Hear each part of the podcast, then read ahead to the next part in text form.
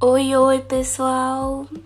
Eu sou a Daniele e este é meu primeiro podcast. Espero que dê certo e que vocês gostem. É, e para começar, né, eu acho válido eu me apresentar. Meu nome é Daniele Carvalho, eu tenho 19 anos, daqui dois meses eu faço 20 anos e atualmente estou cursando pedagogia, estou indo para o meu quinto período.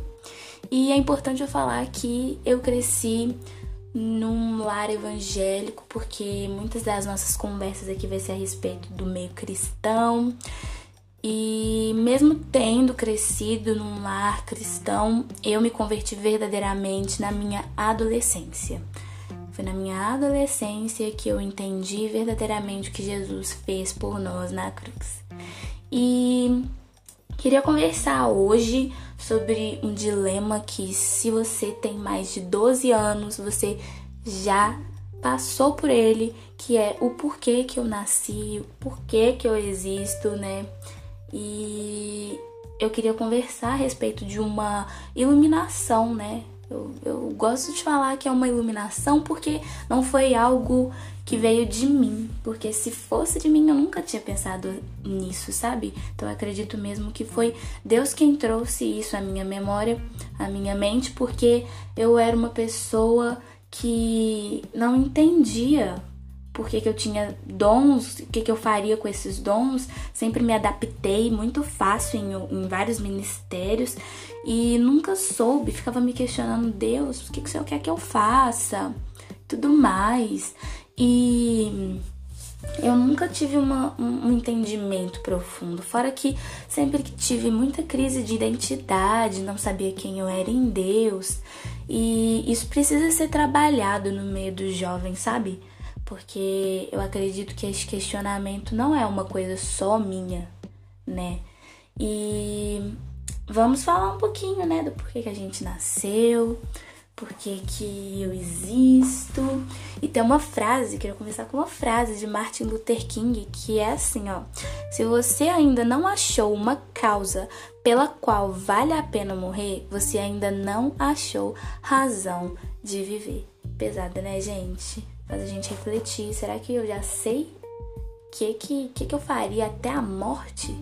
E para eu explicar assim a minha construção de ideia começa lá no Antigo Testamento. Se você não acredita que Deus pode usar as pessoas, você vai achar que eu tô falando bobeira aqui. Mas é, você que acredita que Deus usa assim as pessoas, você vai ter um pouquinho de entendimento do que eu vou falar. É, começando lá no Antigo Testamento, né? É, em Moisés, antes de Moisés, na verdade, em Gênesis, fala que a terra era sem forma e vazia, e o Espírito de Deus se movia sobre a face das águas. Então, o Espírito de Deus ele não ficava apenas em um local, né? Ele se movia sobre a face das águas. Já em Moisés é, é criado o tabernáculo, onde ali habitava a presença de Deus. Então, o tabernáculo ficava em um local específico e as outras pessoas tinham que vir até a presença. Então, não era a presença que iam que ia até elas.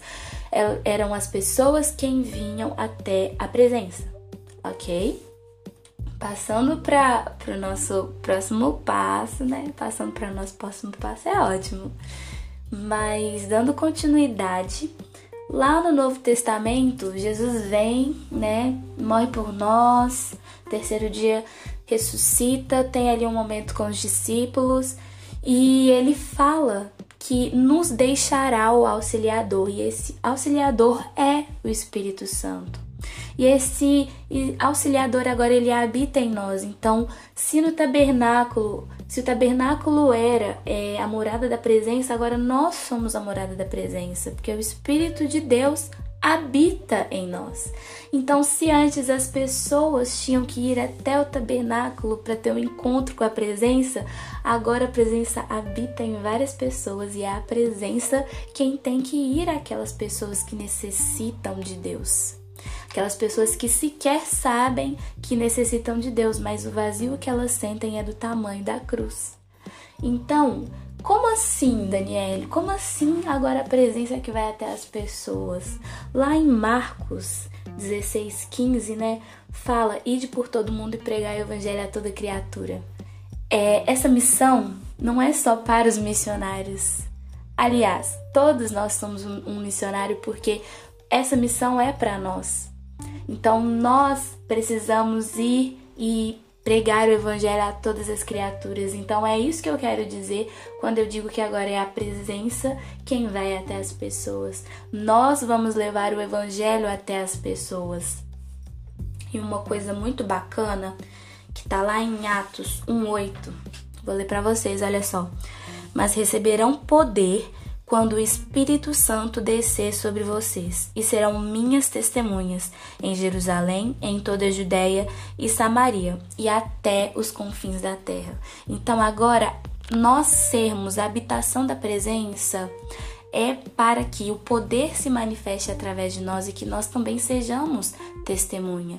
Então, agora, além do nosso motivo de vida ser nos relacionar com Deus, esse relacionamento vai ser testemunho para as outras pessoas que estão necessitadas também de saber quem é Jesus e o que ele fez por elas.